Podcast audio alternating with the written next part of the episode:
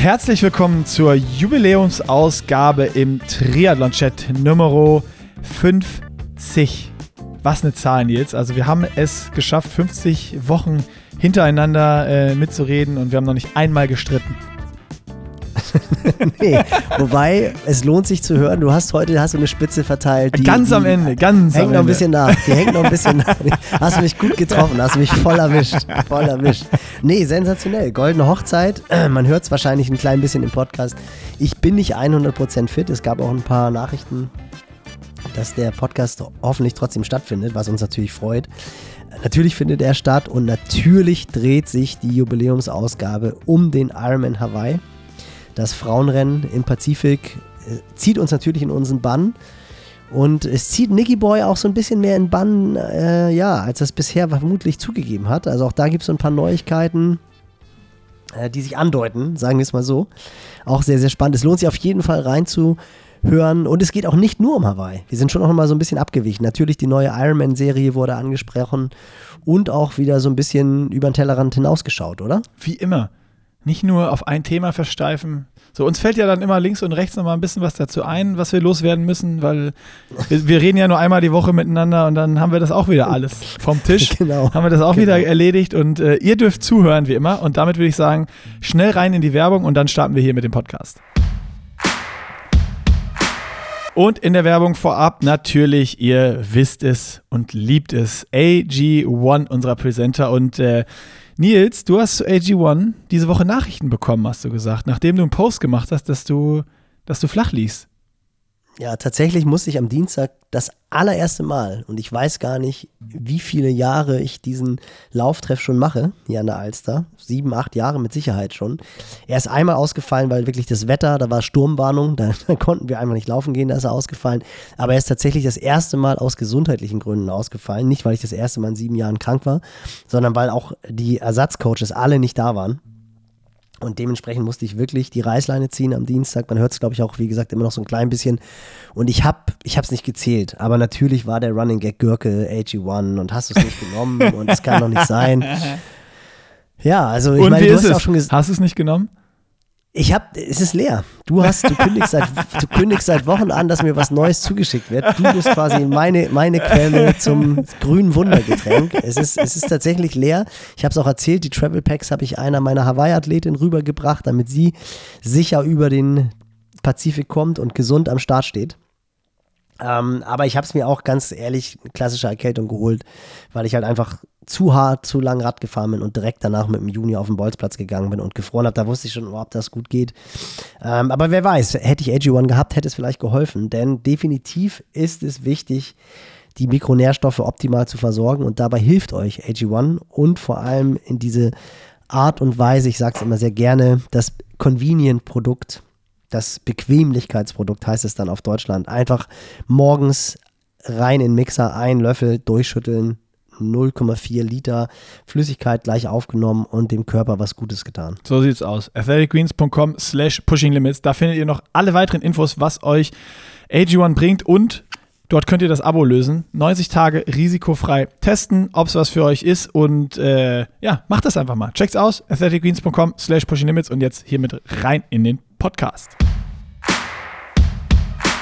Da sind wir mittendrin in der Jubiläumsedition, 50. Auflage Triathlon-Chat.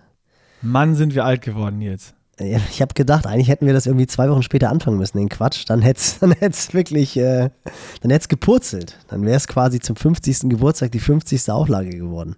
Das wäre auch witzig gewesen, aber so ist es, der 50. Geburtstag in der Kona Race Week. Nee, die 50. Auflage.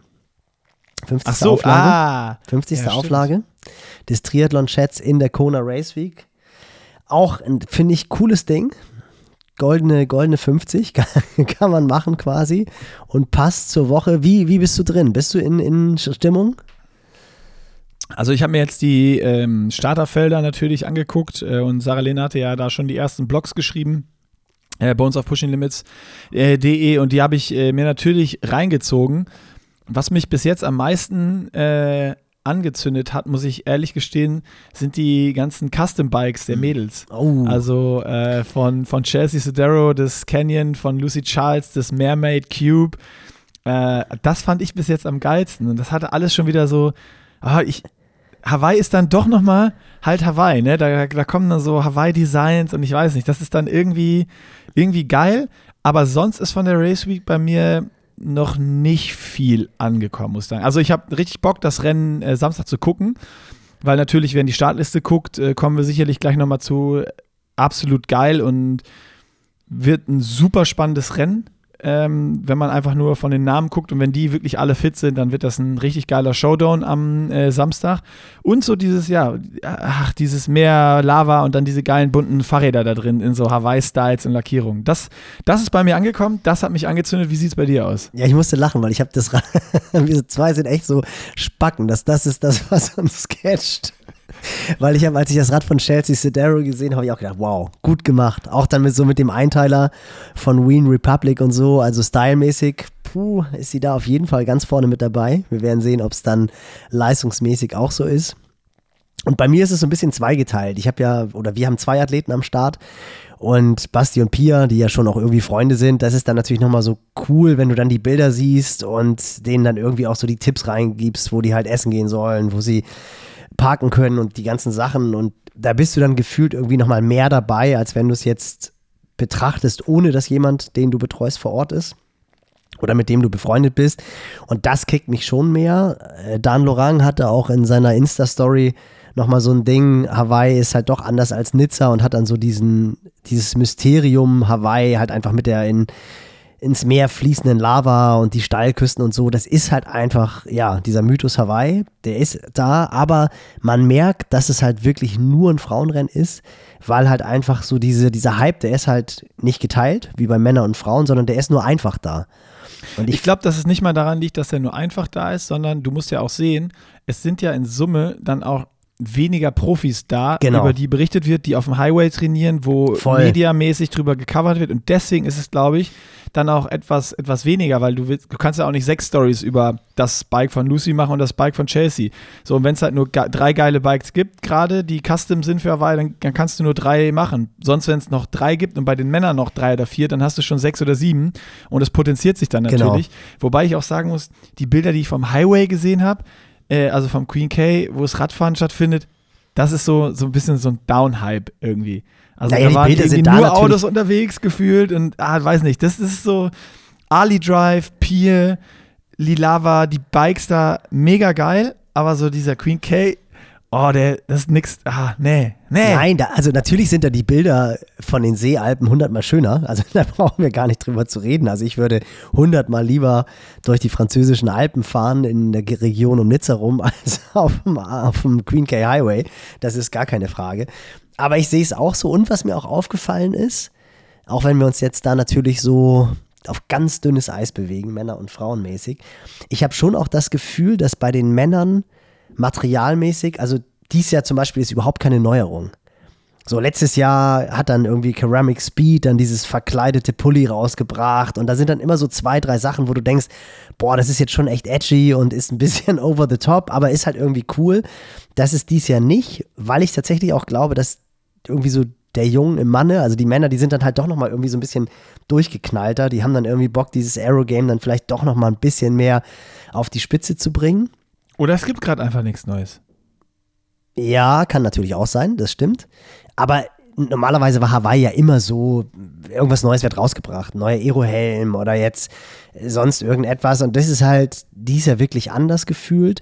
Und was mir aufgefallen ist, dass die Frauen alle super höflich zueinander sind, was ja auch total gut ist, aber du hast halt nicht diese polarisierenden Typen, die halt auch mal so ein bisschen übers Ziel hinausschießen, wie es halt irgendwie ein Sam Laidlow ist, wie es früher ein Chris McCormack war, also die so richtig gegeneinander anschießen, wie es ja auch ein Frodo ist, der dann ja auch so seine Mindgames gespielt hat. Und das war dann irgendwie in den Jahren davor schon anders, wenn die dann am Kona Aquatic Center waren und das erste Mal irgendwie aufeinander getroffen sind und Frodo sich dann lustig gemacht hat über die Schwimmfähigkeiten eines Lionel Sanders oder Sam Long und das hast du beim Ring reingeworfen hat. Ja, genau, ich meine, das war das war beim Collins Cup, aber vom Prinzip her war es halt irgendwie so genau das gleiche.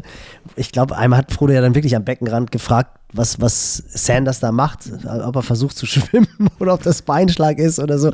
Und das ist halt irgendwie eher so ein, so ein jungen Ding offensichtlich, weil die Frauen halt einfach alle unglaublich viel Respekt voreinander haben, total happy sind, dass sie gegeneinander antreten dürfen. Aber halt diese Spitzen fehlen. Und ich finde, das gehört ja irgendwie in der Vorberichterstattung auch dazu.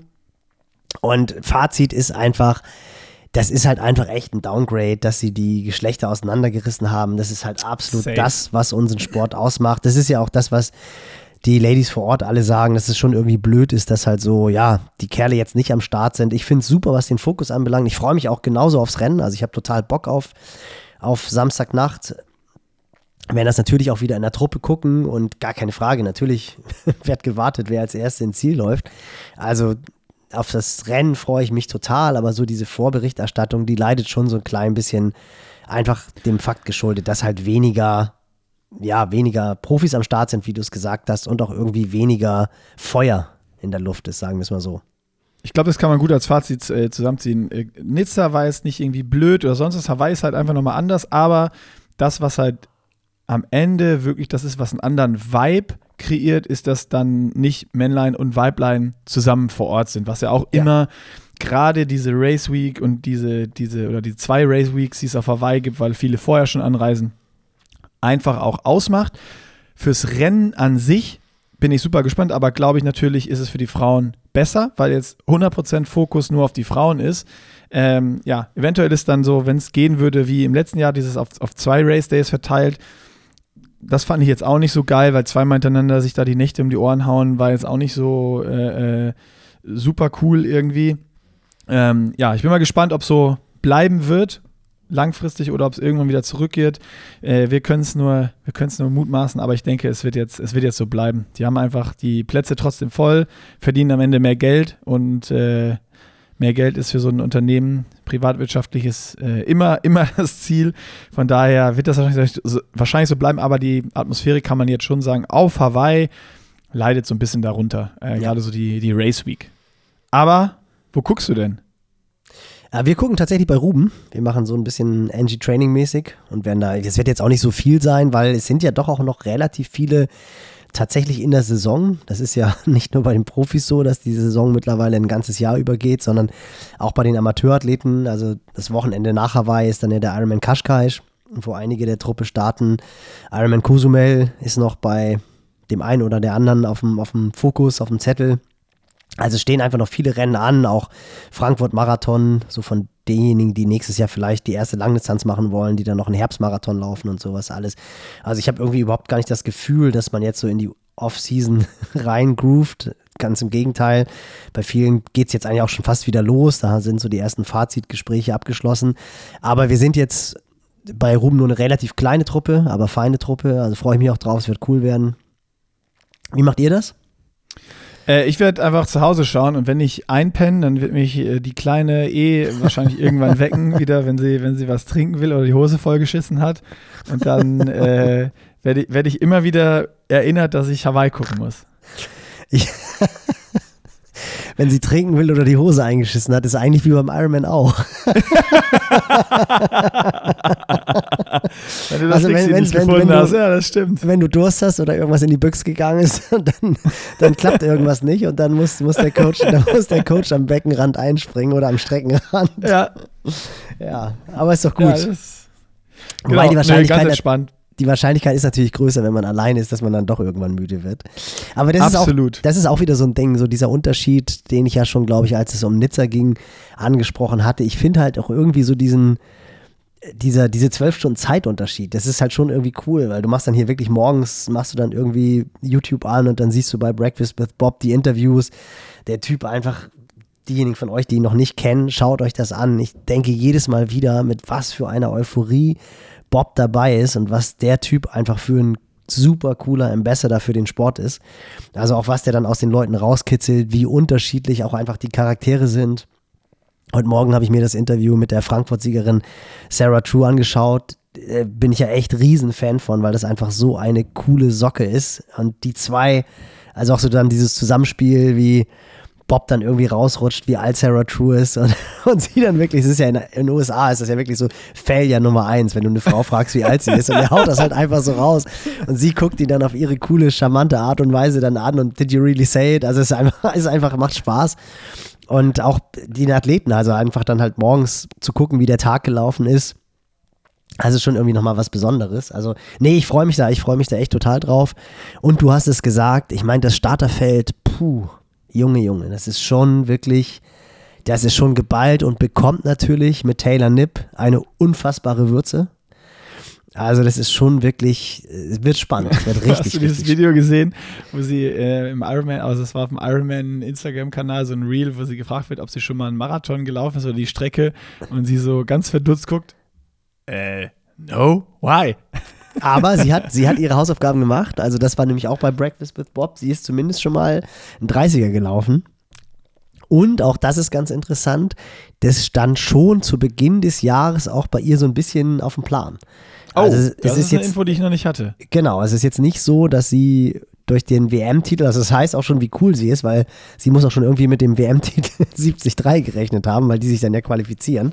Klar, sie war Titelverteidigerin, und wir haben es ja schon oft gesagt, die Halbdistanz spielt eigentlich eher den Kurzdistanzlern in die Karten als den rein klassischen Langdistanzlern. Und sie hat sich ja tatsächlich auch schon für die Olympischen Spiele in Paris qualifiziert. Ja. Und danach dann die WM gewonnen über die 70-3-Distanz. Also so ein bisschen konnte sie damit schon rechnen. Und sie hat halt schon gesagt, wenn sich das alles so ausgeht, dann hat sie schon darauf spekuliert, auf Hawaii zu starten. Witzigerweise startet auch ihre Mutter. Also die steht mit, Ach, ihrer, mit ihrer Mutter zusammen an der Startlinie. Geil. Und sie scheint ihre Hausaufgaben gemacht zu haben. Also die ist auch wohl öfter schon längere Radausfahrten. Das ist bei den Amerikanern. Aber die hat auch eh so Power auf dem Rad. Also wenn du die Rennen anguckst, die hat die ja alle auf dem Rad entschieden. Da bin ich wirklich gespannt, äh, was die macht. Top-Schwimmerin und eine der stärksten Radfahrerinnen im, im Triathlon-Zirkus. Also ich bin mega, mega gespannt, ob die da sich verheizt auf dem Rad schon und dann das Ding zu Ende humpelt oder was da. Also für mich so von Abstand richtig krasser Sieg bis zu irgendwie beim Laufen äh, im Energy Lab ein richtiger Blow-up ist da alles drin. Der Punkt war ja, erinnerst du dich an die US Open letztes Jahr in Dallas, wo ja. sie so hops ja. gegangen ist? Das ja. war ja, wirklich so, wo auf sie Lauf, zwischendurch beim, beim Rennen. Genau, und das war ja auch extrem heiß. Ich glaube, es war auch eine hohe Luftfeuchtigkeit an dem Tag. Also das ist, glaube ich, schon ein bisschen was, wo sie mit Sicherheit auch ein bisschen mit Warnsignalen rangehen wird. Also da wird sie definitiv aufpassen. Wem natürlich die Personalie Taylor Nipp total in die Karten spielt, und das ist mir jetzt auch in Recherche auf den Podcast nochmal aufgefallen, Lucy Charles. Absolut. Und ja. die, das ist echt hart, die letzten vier Ausgaben, viermal zweite die ist halt einfach, das war mir so gar nicht Konstanz bewusst. Konstanz in Person. Ja, aber wie, das ist ja schlimmer als Andy Rehlert, der zweimal Zweiter und dreimal Dritter wurde. Also ja. der Mann, der. Und, aber du musst auch immer sehen, die wird dann, wurde ja immer irgendwie dann unten, wenn sie unten im Energy Lab war oder gerade wieder rauslaufen wollte oder so, wurde sie dann eben von Anne oder wem auch immer geholt, ne? Genau aber trotzdem brutal. Dann kamen natürlich auch sofort wieder die Bilder hoch vom letzten Jahr. Du hast es gesagt, Chelsea Sedero an ihr vorbeigezogen. Dann war irgendwie jedem deutschen Fan klar, gut, Anne holt sie jetzt auch auf, als sie dann aus dem Energy Lab rausgegangen sind. Und ich glaube, ich meine, was waren das teilweise? 50 Meter, 100 Meter, die die zwei getrennt haben. Und jeder, der weiß, wie Anne hinten raus laufen kann, da war das eigentlich klar, dass, dass sie an ihr vorbeifliegen wird. Aber Anne hatte nicht den Tag, den sie sich erhofft hatte. Und Lucy Charles ist halt einfach echt eine zähe, zähe Nuss, hätte ich jetzt fast gesagt, zähe Nudel. Und hat das halt durchgezogen. Also das fand ich letztes Jahr fast spannender eigentlich als den Kampf um Sieg war, dieser Kampf um Platz zwei zwischen Lucy Charles und Anne Haug. Und die ist halt tatsächlich einfach viermal hintereinander in Kona, Kona Zweite geworden. Also, wie du sagst, unfassbar konstant, natürlich auch unheimlich. Und, du musst immer sagen, sie ist immer vorne weggeschwommen und, und dann alleine, dann alleine Radfahren. Genau. Und wenn da jetzt eine Taylor Nipp, die halt bei ihr mitschwimmt oder vielleicht ein bisschen dahinter ist, aber ein bisschen stärker Rad fährt ja. und Lucy es schafft, da mitzufahren, also und wenn es nicht mal 180 sind, sondern nur 120, 130, ja. 140 Kilometer, dann äh, ist das Ganze auf jeden Fall wieder spannender, weil dann ist die Frage, wie viel holen die von hinten auf? Ist die Gap von Lucy größer? Äh, ja, bringt Voll. auf jeden also, Fall eine geile Dynamik mit rein. Total. Also ist wirklich so, ja, finde ich sensationell, dass Taylor Nipp startet. Und ich glaube auch, dass Lucy Charles sich eher freuen wird, als dass sie denkt, boah, jetzt habe ich hier nochmal so eine Rakete am Start, weil das halt wirklich ihr Rennen absolut im Positiven beeinflussen kann. Also das wird, glaube ich, wirklich sehr, sehr spannend sein zu sehen. Und dann natürlich, was dahinter passiert, das wird halt so gerade dieses Dreiergespann, Chelsea Sedero, Laura Philipp, Anna Haug, die ja irgendwie alle mehr oder weniger zeitgleich aus dem Wasser rauskommen werden. Ich meine, man hat es in Rot gesehen, was das da für ein super Dreikampf war, bis Chelsea Sedero dann hoch nach Buchenbach beschlossen hat, sich an Straßen ranzulegen und lieber im Schatten das Rennen zu beenden, als, als im Stadion. Ist auch die Frage, wie das Chelsea Sedero so ein bisschen im Hinterkopf stecken wird, dass sie halt, sie ist ja aufgrund der Hitze, glaube ich, dehydriert, dann kollabiert in Rot. Ob das vielleicht so ein klein bisschen auch im Hintergrund steht, dass sie denkt, boah, irgendwie so dieses All-In, was du, glaube ich, am Tag X einfach gehen musst, ob ihr das vielleicht so ein klein bisschen schwerer fällt. Aber, dann, ja, aber ich glaube, in Singapur hat sie das ja auch äh, wieder gemacht, ne? Da ist sie auch unfassbar ja, ja Riesen, stark gelaufen. Ja, aber Niki Boy ist ein Riesenunterschied, ob du 18 Kilometer läufst oder 42. Also, ja, ja aber am Ende wird sie auch den Sieg im Kopf haben, noch äh, vom, vom letzten Jahr, wo sie auch All-In gegangen ist und da ist es gut gegangen. Also ich, ich würde jetzt sagen, das hat sie, das wird sie nicht beeinflussen. Ja, wird spannend. Also ist einfach, einfach eine, eine coole Konstellation und dann natürlich, wir haben es auch schon äh, in Lachti gesagt, aber sie hat oftmals ein gutes, ein schlechtes Rennen. Daniela Rief, die natürlich Bock hat auf Sieg Nummer 6. Absolut. Also, ja. Wird, wird auch mega, mega interessant sein. Und dann aus meiner Sicht auch mit Sicherheit gerade auch nach Lachti Cat Matthews, die ja letztes Jahr ganz böse in der Vorbereitung auf den Ironman Hawaii vom Auto überfahren wurde in der Vorbereitung. In Texas war das, glaube ich, wo sie mit äh, Björn Gesmers Truppe und Patrick Lange Patrick, unterwegs genau. war. Und boah, das war schon echt so ein Ding da hätte die Karriere auch vorbei sein können. Und wie die sich jetzt wieder zurückgekämpft hat, auch mit welcher positiven Art und mit welcher positiven Einstellung, das wird auch eine sein, glaube ich, die richtig, ja, die auch für eine Überraschung sorgen kann. Also die wird meiner Meinung nach nicht das Rennen gewinnen können. Ich glaube, da fehlt einfach so dieser, dieser letzte Punch beim Laufen, weil einfach die Läuferin, die, du, du musst ja mittlerweile echt 250 rennen. Aber das kann die auch. Ah. Also hast du, hast du ihr, sie, sie ist auch confident. Ich habe von ihr ein Insta-Reel gesehen, wo sie dann in die Kamera guckt und sagt, Attacking. Da war sie im äh, Energy Lab und dann hat, hat, der, der gefilmt hat, gefragt, irgendwie, ich kriege es nicht ganz zusammen, wen, dann hat sie gesagt, they're all behind. I'm just opening up the gap. Ja. Making ja. the gap bigger. Ich glaube, sie kann aber auch ein bisschen über sich selber gut lachen. aber nee, ich glaube, so 250, 255, 250 kann sie auf jeden Fall rennen. Ähm, die Frage ist, ähnlich Cat Matthews, die sonst immer auf dem Rad aufholen muss wegen der Schwimmschwäche, ist für mich äh, das gleiche mit Dani Rief. Also hat Dani Rief nochmal wieder so ein äh, Rennen, wo sie auf einmal beim Schwimmen direkt schon vorne mit dabei ist. Also hat sie die, die Schwimmform, die sie äh, ja, hat aufblitzen lassen jetzt schon ein paar Mal, äh, auch auf Hawaii, oder hat sie wie in den ähm, in vielen Jahren auf Hawaii einen kleinen Gap, weil dann glaube ich, wenn sie ein Gap hat von irgendwie anderthalb, zwei Minuten, dann wird es, glaube ich, für sie wirklich schwierig nach vorne zu kommen, wenn da vorne eine Taylor Nipp und eine Lucy Charles äh, aufs Gas drücken. Und dann musst du ja auch noch sehen, Anne Haug, unfassbaren Sprung gemacht beim Radfahren, hat man bei der PTO äh, äh, in Singapur gesehen, wo ja. sie dann natürlich gestoppt wurde durch den, durch den Reifen, der, der da in die Scheibe oder ihren Ersatzschlauch, der in die Scheibe, Scheibe genau. sich ver verwickelt hat. Aber sie hat unfassbar auf alle aufgeholt. Plus Laura Philipp, die auch noch dann äh, dazwischen sein wird. Auch eine unfassbar starke Radfahrerin.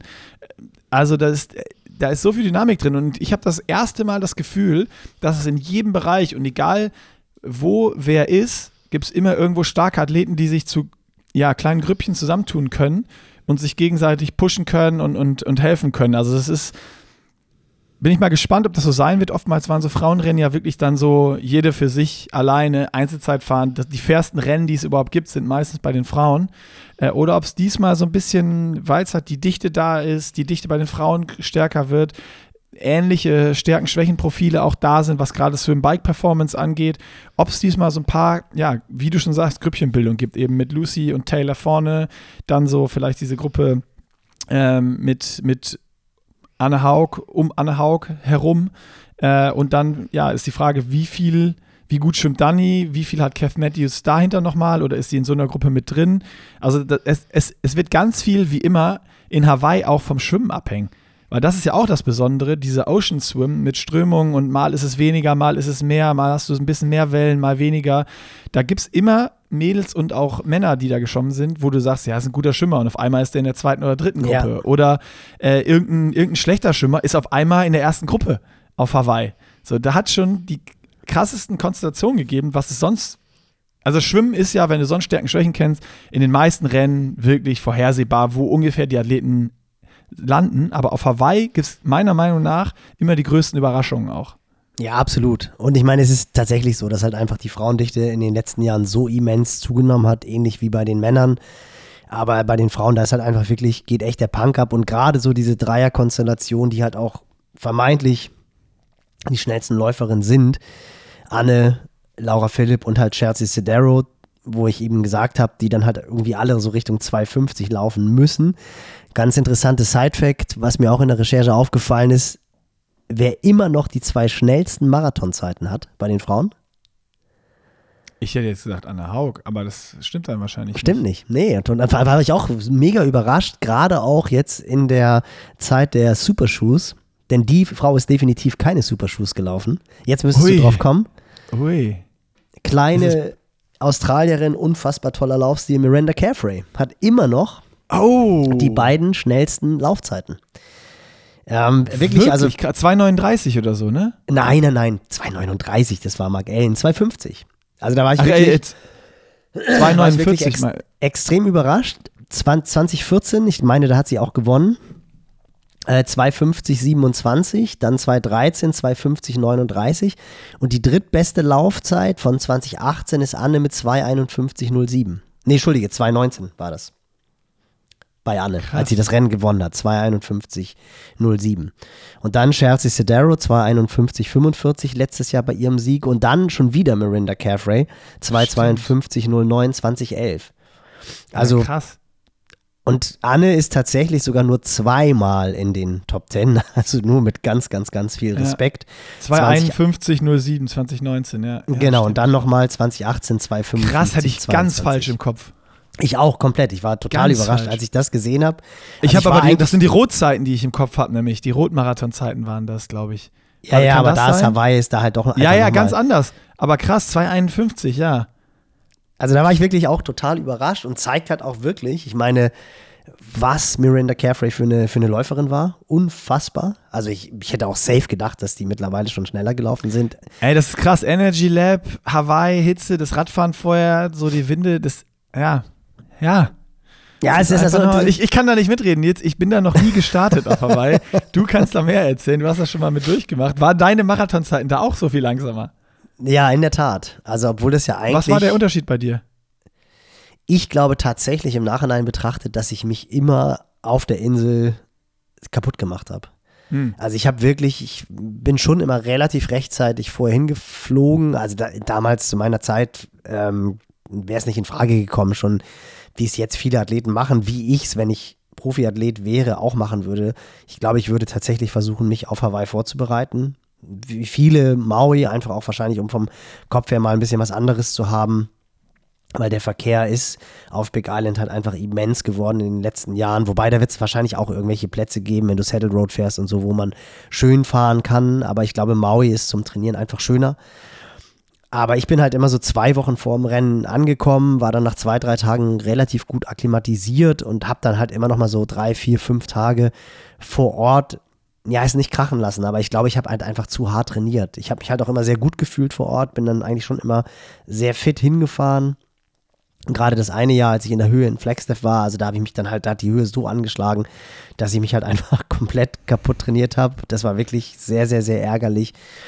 Und ich glaube, ich, ja, dadurch war ich auf Hawaii immer platt am, am Start. So, das, das war für mich immer das Problem. Und ich bin sehr wirklich jetzt schon krass irgendwie. Meine beste Platzierung, der 22. Platz, ist jetzt wirklich 20 Jahre her. Also es ist genau 2003 gewesen, Wahnsinn. Geil.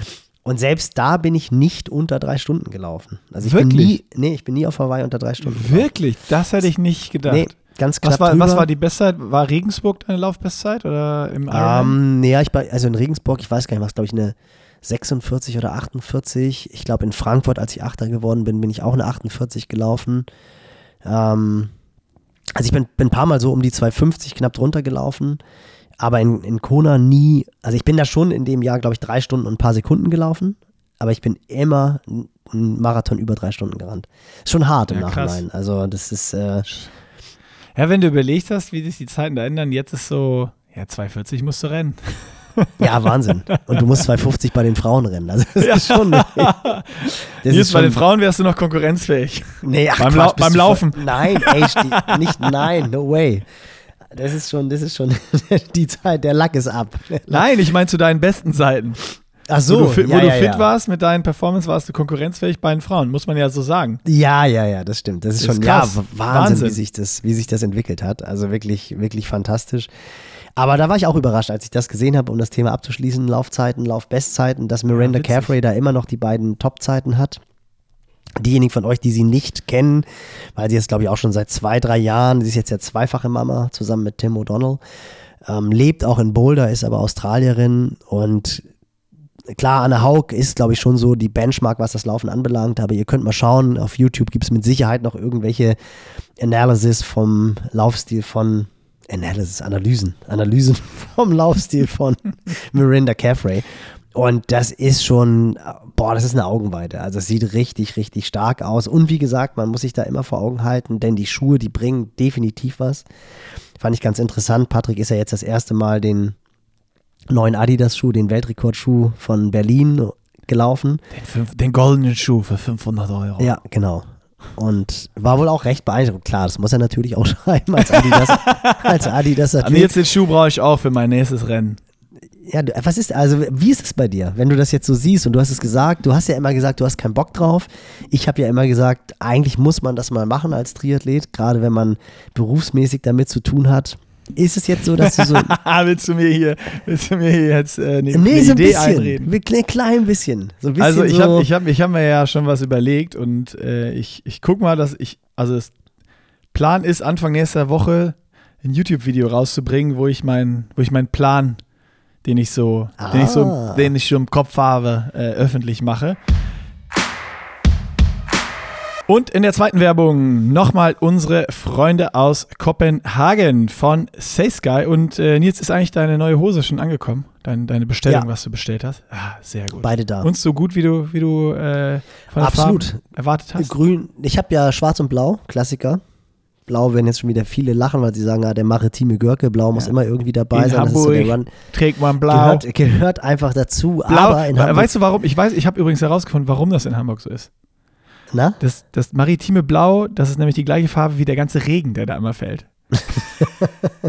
Ja, aber man muss sagen, bisher war es ehrlich gesagt so warm bei uns oben, dass ich die Hose noch gar nicht brauchte. Ich habe sie zum Wohlfühlen angezogen. Du hast es ja gesagt, es ist auch einfach so eine ich flotter rum Wohlfühlhose. Aber zum Laufen habe ich sie in der Tat noch nicht angehabt, weil du bisher immer noch in kurzen Hosen laufen konntest. Das stimmt. Und kurze Hosen gibt es auch immer noch. Es gibt übrigens äh, den nächsten Say Sky Drop mit den Checkers Pack. Und ich habe heute neben den ganzen Klamotten, also checkt weiterhin saysky.de, geilste Laufklamotten von Welt, die es gibt. Von uns wirklich aller, aller wärmste Empfehlung. Wir lieben das Zeug. Funktionalität, Passform, Qualität, alles tipptopp und haben wirklich die geilsten Produkte. Und es gibt immer noch unseren Gutscheincode PL, großgeschrieben 15 für 15% Rabatt. Aber ich habe von SaySky noch eine lokale Service News für alle, die hier in der Nähe von Köln sind.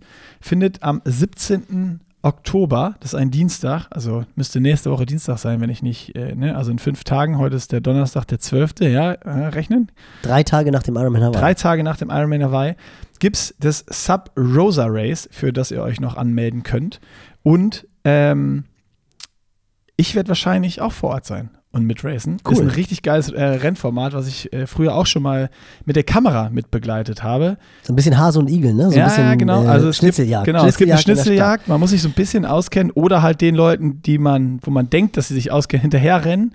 Äh, und es gibt so Checkpoints, die man erreichen muss. Und äh, ja, es gibt keine fixe Route. Also jeder kann sich die in Hat, seinem Kopf hat in Hamburg, war das letzte Mal in Hamburg, in Hamburg Edition und alle Leute, die ich kenne, die mitgemacht haben, waren super happy damit, weil es einfach richtig viel Spaß gemacht Ja, hat. weil es einfach mal was ganz anderes ist. Ne? Also du hast ein Ja. Race, was halt, der Weg ist nicht klar definiert und du musst so ein bisschen mitdenken äh, und überlegen, wo du herrennst und halt diese Checkpoints erreichen und dann nachher das Ziel finden natürlich. Und das macht äh, ultra Bock. Also 17. Oktober, Dienstag, für alle Lokalien, checkt's mal aus, wir hauen es in die Show Notes. Wo du, wo du herrennst, da hört man schon wieder, dass Nicky Boy in Westdeutschland wohnt. Wo du herrennst, wo du hinrennst, heißt es. hin und her. Das war für die, für die du- kleine Spitze. wo du für hin die und kleine her. Spitze, für die kleine Spitze, die du mir am Ende des Podcasts gegeben hast, kommt jetzt hier nochmal so eine grammatikalische Stups auf die Nase quasi. ja, da kann ich mit leben. Mein, mein Stups war besser. Also, Da, da fahre ich, da fahr ich her, sagen wir schön. Ja, gut, lassen wir es. Haben's. nach Hamburg, da fahre ich her. also, und nicht vergessen, salesguy.de, Code PL15 großgeschrieben für 15% Rabatt, wenn ihr Laufklamotten bleibt, äh, braucht, wirklich aller, allerbeste Qualität. Und damit weiter mit dem Podcast. Also muss ich dir gar keine Karotte vor die Nase Nee, du halten. musst mir keine Karotte vor die Nase halten. Der Plan ist, der Plan ist gemacht. Die, der Plan ist noch nicht zu 100% gemacht, aber ähm, ich habe ja gesagt, ich muss mir unbedingt wieder irgendwie so ein Ziel suchen und der letzte Push, dass ich gesagt habe, ich mache das auf jeden Fall, war nochmal Johann, der ja Berlin-Marathon gelaufen ist und unter drei Stunden nochmal, wo ich das dann gesehen habe, der hat sich da angemeldet und meinte, oh scheiße, jetzt habe ich mich da wieder reinquatschen lassen. Jetzt muss ich irgendwie auch laufen, weil ich will mich auch nicht blamieren. Und dann ja, waren wir ja ein paar Mal laufen. Da meinte er so, ja, was, was ist denn so die Grenze, wo ich mich nicht blamier? 3,15 oder was muss ich laufen? Da ich gesagt, ja, 3,15 ist doch top. Ich meine, du hast ja nichts mehr gemacht. Und dann war der ein paar Mal laufen und dann habe ich ja gemerkt, wie es den so gecatcht hat, dass er dann irgendwie drei Wochen voll durchgezogen hat mit irgendwie einer Woche über 100 Kilometer und eine 80, 90 Kilometer Woche oder so und dann ist er unter drei gerannt. Und da habe ich nochmal wieder gesehen, ja, so ein Ziel ist halt schon, das verändert schon nochmal alles. Dann, du gehst halt einfach dann nochmal einmal öfter laufen oder wenn du keinen Bock hast, gehst du dann doch äh, äh, schwimmen oder Radfahren oder was auch immer. Und das Zweite, was ich überlegt habe, ist ja einfach rückblickend dieses Project, das habe ich daraus gelernt. Und das war ja eigentlich auch gerade der Anfang mit, dem- mit dem Pre-Xmas äh, Training Camp, dann Lanzarote. Also so bis, bis März hat mir das ja unfassbar viel Spaß gemacht auch und war richtig geil. Und dann ist ja nochmal der Umfang hochgegangen, die Intensitäten, die Länge der Einheiten. Und da hat es mich dann einfach gekriegt, dass es für mich nicht mehr dieses easygoing Trainings-Lifestyle ist, sondern so richtig Arbeit und Job und so geworden ist, dieses Trainieren. Und das war ja das, was ich überhaupt nicht cool fand und wo ich, ja, wo ich nicht für gemacht bin, für Profisport dann einfach. Und das ist mir schon wichtig, dass man jetzt halt einfach das wieder so auf diese Basis AG Sport, dass du irgendwas zwischen 8 und 15 Stunden in der Woche, je nach Zeitbudget, was man schafft, äh, was auf dem Plan steht und was, was man so macht, das, das will ich irgendwie wieder anpeilen, dass ich so, ja, irgendwas wahrscheinlich so in, im, im Schnitt dann 10, 11 Stunden die Woche Sport mache oder so. Also Ja, schon, schon ordentlich, dass es schon ordentlich was ist, aber auch nicht irgendwie übertrieben viel, aber auch nicht nichts. Sondern dass du schon sagen kannst, das ist wieder, das ist wieder Sport machen. Ja, wobei 15 Stunden schon ein Brett ist, ne? Das muss man auch mal ja, ganz das ehrlich ist ja sagen. dann der Peak, dass ich so sage, diese Range 8 bis, bis 15, dass ich einfach sage, okay, du hast so, ja, also äh, wenn, wenn man im Jahresschnitt auf irgendwie 10, 11 Stunden kommt, wäre es mega. Ja, ja, klar. Aber dann brauchst du natürlich auch diese Peak-Wochen, ne? Das muss man ganz ehrlich sagen. Ja. Weil. Ja, keine Ahnung, was da in den Trainingsplänen im Club drinsteht, die muss ich mir dann mal angucken. Ich hoffe, das hast du gemacht. ja, ist halt wie bei allem. Also da ist halt wirklich, oder was heißt wie bei allem, meiner Meinung nach zumindest, dass halt einfach die Konstanz es tatsächlich macht und so dieses tägliche Rausgehen, sich täglich bewegen und halt einfach übers Jahr verteilt, möglichst jede Woche Stunden sammeln. Das muss jetzt gar nicht so diese Wahnsinns-Peak-Stunden von 25 Stunden pro Woche sein oder über 20 Stunden oder 20 Stunden. Aber wenn man es halt schafft, einfach jede Woche diese 10 bis 12 Stunden zu trainieren, dann bildet man halt einfach so eine riesen Basis, dass man das schaffen kann. Also da bin ich mal echt sehr, sehr gespannt, was du da was Da hast du ja auch noch, da habe ich letztens auch, kam eine Frage von einem User aus dem, aus dem Club bei uns, der meinte so, ey, hier auch die Entlastungswochen sind ja immer noch mit relativ viel Stunden und da geht es ja gar nicht irgendwie um 50 Prozent runter. Fand ich auch interessant, da, dem hast du ja geantwortet und gesagt, so ja, dass du jetzt gute Erfahrungen damit gemacht hast, auch in Ruhewochen, klar, die Intensität rausnehmen, aber trotzdem, wenn du halt nicht 20 Stunden die Woche trainierst, dass es dann trotzdem auf einem höheren Level einfach lässt, ähm, die Stunden, die, die trainiert werden. Und äh, das, das, das werde ich dann alles mal auschecken im Club, ob das so Ja, funktioniert. der Punkt ist halt einfach, dass natürlich ist ja immer die Frage, wie viel kannst du trainieren? Und diejenigen, die halt sehr ambitioniert trainieren, die sich einfach sehr viel Zeit freiklopfen können, auch aufgrund des Jobs oder aus familiären Gründen, entweder weil die Kinder schon groß sind und raus sind oder weil sie vielleicht im Job ein klein bisschen kürzer treten können, schon. Ich meine, das muss man halt auch ganz ehrlich sagen. Unsere Sportart das ist schon auch irgendwie eine Sportart für Besserverdiente. Da brauchen wir auch, glaube ich, gar nicht mehr drum herum zu reden. Du kannst es natürlich äh, auch auf anderem Niveau machen. Also ich finde find ja auch, es gibt unglaublich viele tolle Rennen, die keine Ironman oder Challenge-Rennen sind. Also diese ganzen kleinen Rennen, da haben wir schon oft drüber geredet und da können wir sicherlich in der sauren Gurkenzeit, wenn keine Rennen mehr sind, auch nochmal ein bisschen ausführlicher drüber reden, weil da haben wir ja schon oft drüber geredet, dass jetzt irgendwie die Bundesjugendspiele in der Grundschule abgestafft wurden und so dieses, diese ganze Entwicklung des Spitzensports oder Hochleistungssports in Deutschland, das ist eine Entwicklung, die, glaube ich, wirklich nicht gut ist. Man hat es jetzt auch bei der Leichtathletik-Weltmeisterschaft gesehen, wo Deutschland, ich glaube, keine einzige Medaille gewonnen hat. Also das ist schon, das ist schon wirklich krass und das ist doch auch irgendwie so ein bisschen hausgemacht und da müssen wir auf jeden Fall mal drüber reden, weil ich ja auch relativ viele Erfahrungen gemacht habe, was an den Schulen abgeht, weil ich, als ich ja meine Karriere beendet habe, für eine Krankenkasse ein Projekt betreut hat, wo wir Schüler in Hamburg auf den größten Schülertriathlon der Welt vorbereitet haben und das einfach eine monstercoole Erfahrung war und ich jetzt natürlich auch als Vater eines Sechsjährigen erlebe, wie die Kinder Bock haben, sich zu messen. Also es ist halt einfach, die haben ja Bock darauf auf ein Wettrennen. Also letztens war wirklich, da war ich schon noch ein bisschen gerührt, da hat dann mein Sohn das allererste Mal, der ist abends vom, vom Freund gekommen und wollte zurücklaufen. So, und dann hat halt, hat halt Anna gesagt, hey Gaspi, nee, du läufst, es ist jetzt irgendwie, es war auch schon total spät, irgendwie 21.30 Uhr oder so, du läufst jetzt nicht, du springst ins Lastenfahrrad und der war so hippelig, dass er dann wirklich nach der Hälfte der Strecke ist er, okay, jetzt darfst du raus, jetzt darfst du laufen und dann sind die halt nach Hause gekommen. Geil. Ich saß am Rechner und dann meinte der Papi, morgen machen wir Auftaktlauf. Und ich war erstmal alleine, dass er, diesen, dass er diesen Begriff Auftaktlauf kannte. Das war wirklich so, ich so dachte so, hey, klar, aber Geil. die kriegen natürlich einfach viel, viel mehr mit. Und ich war dann auch auf einmal ganz aufgeregt, weil ich hatte eigentlich keinen Bock. Es war Wochenende und ich meine, er ist jetzt eingeschult. Das heißt, man freut sich irgendwie noch mehr aufs Wochenende als vorher, weil man halt mal in Ansatzweise ausschlafen kann. To make a long story short, wir haben am nächsten Morgen wirklich Auftakt Mega aufgemacht. Geil. Sind Mega beide geil. irgendwie hier drei Runden durch den Innopark gerannt. Hammer. Und richtig, richtig früh. Und das war halt unglaublich. Also, also A, er hat die Luft genossen. Also es war ein Sechsjähriger, der zu dir sagt, boah, Papa, die Luft ist ja unglaublich, wo ich so dachte, so, hey, ist das jetzt irgendwie, was erzählt der da? Und dann, oh, guck mal, wie die Vögel zwitschern, die feuern uns an. so, das war auch so. Also alles das, was man selber Mega. bemerkt und wo man denkt, was den Ausdauersport besonders macht, hat dieser Sechsjährige halt irgendwie komplett zurückgespiegelt, war natürlich monsterstolz, wollte dann am Sonntag auch gleich wieder den nächsten Auftaktlauf machen. Das war dann wirklich, seitdem ist aber auch wieder Ruhe im Karton. Er hat am Montag auch ein bisschen Muskelkater. Ah, sehr gut. Am Samstag sind wir zwei und am Sonntag zweieinhalb Kilometer gelaufen. Und na klar wollte er dann irgendwann auch ein Rennen. Also ist ja logisch. In der zweiten Runde, ah, kommen wir als Erster an der, an der äh, Schaukel ist und bla bla bla. Das ist halt einfach in der Natur der Kids drin. Und das finde ich halt so ein bisschen schade, dass das rausgenommen wurde. Also, was ich halt sagen wollte, da können wir uns definitiv in der sauren Gurkenzeit müssen wir uns halt einfach mal darüber unterhalten, dass halt, ähm, ja, dass halt einfach so dieser Stellenwert im deutschen Sport und auch was so kleinere Veranstaltungen anbelangt, das ist schon eine bedenkliche Entwicklung, die das nimmt. Und so bin ich ja darauf gekommen. Generell ist, glaube ich, aber schon Triathlon, wenn man es betreibt mit Ironman, Hawaii und Co. ein Sport für Besserverdienende.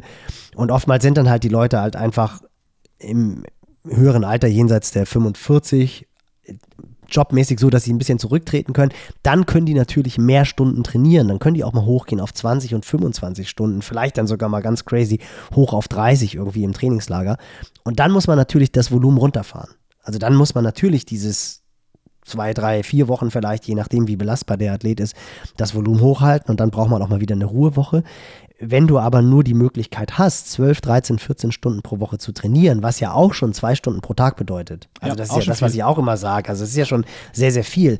Aber dann gibt es keinen Grund, nach drei Wochen hintereinander zwölf Stunden pro Woche Sport nur noch sechs Stunden zu machen.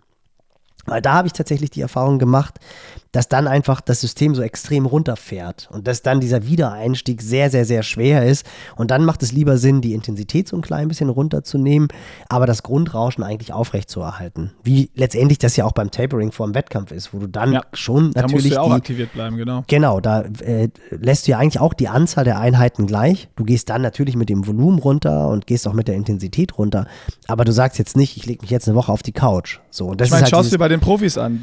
Die Norweger sind äh, äh, letztes Jahr auf Hawaii vorher nochmal ein 40er am Sonntag gelaufen irgendwie oder am Samstag, ich weiß gar nicht wann es war, eine Woche vorm Rennen. Sam Laidlow genau das Gleiche. Und Sam Laidlow ja. hat ja jetzt auch in Nizza gesagt, das fand ich auch sehr, sehr interessant. Der ist, glaube ich, irgendwie, haben wir, glaube ich, auch im Podcast schon drüber geredet, wir, dass wir, er wir, ja. irgendwie in den letzten zwei Wochen auf jeden Fall safe ein 40er gelaufen ist und dann auch wieder sechs Tage vor dem Rennen nochmal ein 30er. Also das ist halt einfach, da hat sich mittlerweile sehr, sehr viel getan. Ich denke, auch da liegt, was das Laufen anbelangt, ein klein bisschen auch an den Schuhen. Man erholt sich tatsächlich schneller, wenn man diese Zauberschuhe, wie ich sie immer nenne, läuft. Man darf sie nicht zu oft laufen. Soll jetzt hier kein Nerd-Talk werden, aber man erholt sich halt einfach schneller, wenn man 30er in den Schuhen rennt. Das ist schon ganz, ganz faszinierend, was sich da entwickelt hat. Aber ja, das war halt so mein Learning. Aber um da zurückzukommen, es hat dich also so ein klein bisschen, da, da, da schlummert ja, so ein bisschen was. Das schon. Und auf deine Frage, die du ursprünglich gestellt hast, zurückzukommen, ob mich Hawaii kickt. Ich habe halt immer gesagt, oder ich weiß auch, das habe ich ja auch beim Project auf Hawaii, äh, in Rot wieder gemerkt. Wenn es wirklich heiß wird, was da am Kanal auch wieder 30 Grad waren, so, dann baut meine Performance einfach exponentiell ab. Also das ist, wenn es wirklich warm ist, ich überhitze dann irgendwann schnell und äh, check auch nicht, weil ich da viel zu wenig Erfahrung habe, wann das der Fall ist oder wann es kommt, sondern bei mir ist ja dann wirklich so, ich laufe einen Kilometer in 420, 425 noch und auf einmal zwei Kilometer später, boom, bin ich bei fünf Minuten und komme da auch nicht mehr raus oder ja. wird dann immer langsamer, ähm, weil ich dann einfach überhitzt bin und deswegen habe ich immer gedacht, was soll ich auf Hawaii?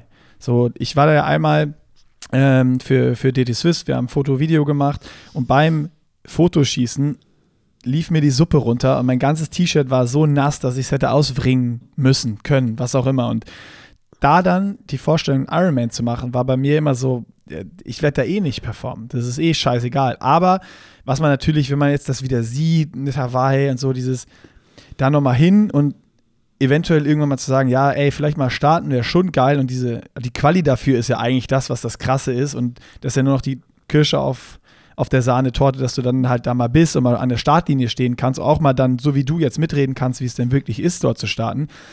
Und das Ergebnis ist dann egal. So könnten wir es natürlich auch sehen, aber so habe ich es bis jetzt in meiner Sportkarriere nie gesehen, weil ich immer gesagt habe, wenn ich irgendwo bei, gerade in der Weltmeisterschaft oder so am Start stehe, dann will ich da auch irgendwie performen und Gas geben und nicht irgendwie sagen, so ja, ich bin da jetzt am Start und dabei sein ist alles. So wie dein Kleiner, der dann Wettrennen will, da will ich dann auch um die Wette rennen und nicht irgendwie sagen, so ja, ich mache mir hier einen coolen Tag und äh, dabei sein ist alles, wie ich eben gesagt habe. So, das, das, das, das hatte ich eigentlich nie im Kopf äh, und habe dann immer gesagt, nö, will ich nicht. Aber um das abzuschließen, vielleicht als letzten, ich habe auch immer gesagt, äh, 2011, die in, in, Rot, die 906, ob ich jetzt unter neun Stunden mache oder nicht, ist auch egal, aber jetzt eine 846 stehen zu haben unter neun ist schon cool. Ah, da ist er angefixt. Da ist er angefixt. Du kannst ja auch, das ist ja auch, das ist dann, finde ich aber auch tatsächlich, also muss ich auch sagen, weil das ist halt irgendwie dann doch auch so dieses Mythos Hawaii und, und äh, da merkt man halt einfach, dass es, ja, dass es halt wirklich auch dieser Mythos ist und dass der existent ist. Ich finde, das ist einfach auch völlig legitim zu sagen, da geht es mir wirklich nur dar darum anzukommen. Weil, oder bei dir, du musst halt einfach eine andere Zielsetzung machen. Dann sagst du halt, ich habe richtig. Also willst Bock du mir jetzt sagen, ich soll mich dafür qualifizieren? Ja, nein, das, ich finde es halt, ich finde halt, naja, ich meine, klar, natürlich hat man das, als du das irgendwie diesen witzigen Post gemacht hast, wo du da auf dem, auf dem, auf der Bank liegst und sagst, du bist völlig im Arsch und sowas alles und wo dann die, da haben ja auch einige Leute geschrieben, dass es halt schon spannend wäre zu sehen, wie schafft man das, äh, das Leben irgendwie oder das, das Training in diesen Alltag zu integrieren. Ich meine, das ist ja das, was so, das ist das, was 95 Prozent der Athleten da draußen catcht. Wie, wie schafft man das einfach, das Ganze hinzubekommen? Irgendwann hat man so eine blöde Idee im Kopf und sagt, ich würde auch irgendwann mal gerne einen Ironman machen.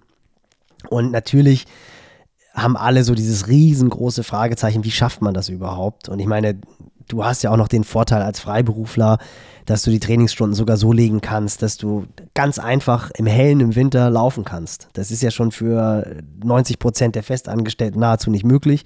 Ja. Das ist dann halt wirklich nochmal eine ganz, ganz, ganz andere Qualität, wenn du morgens im Dunkeln vor der Arbeit trainierst, abends im Dunkeln nach der Arbeit trainierst. Also das ist wirklich komplett anders. Und da hast du ja schon noch irgendwie so ein bisschen so ein Zuckerschlecken.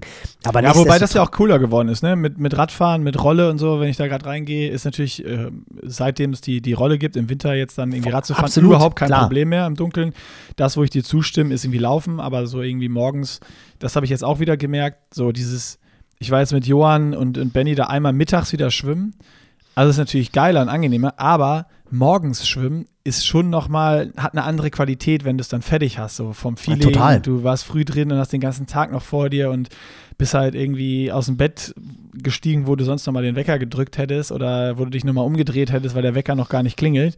Ähm, klar, Komfort versus äh, was du, was du dann machen musst. Muss mal gucken, aber logisch, ich habe immer bei diesen Sachen, das ist dann die Frage, wie nah kommt das halt ran. Äh, aber es gibt natürlich auch viele Angestellte, die sagen, ey, ich habe eine Dusche auf der Arbeit und ich kann auch eine aktive Mittagspause machen. Sieht man ja auch immer mehr bei irgendwelchen Absolut, Leuten, na klar, logisch. auf äh, Social Media posten, dass sie in der Mittagspause dann schwimmen gehen, laufen gehen, ins Gym gehen.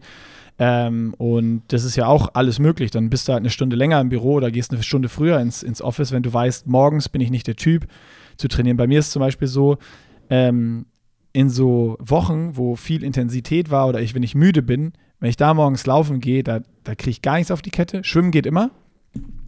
Äh, dann müsste ich zum Beispiel dann auch mittags laufen, irgendwie überhaupt was hinzukriegen. Aber manchmal äh, geht morgens laufen auch gut. Aber ich bin definitiv auch jemand so, laufen morgens ist für mich so wirklich, wirklich tough.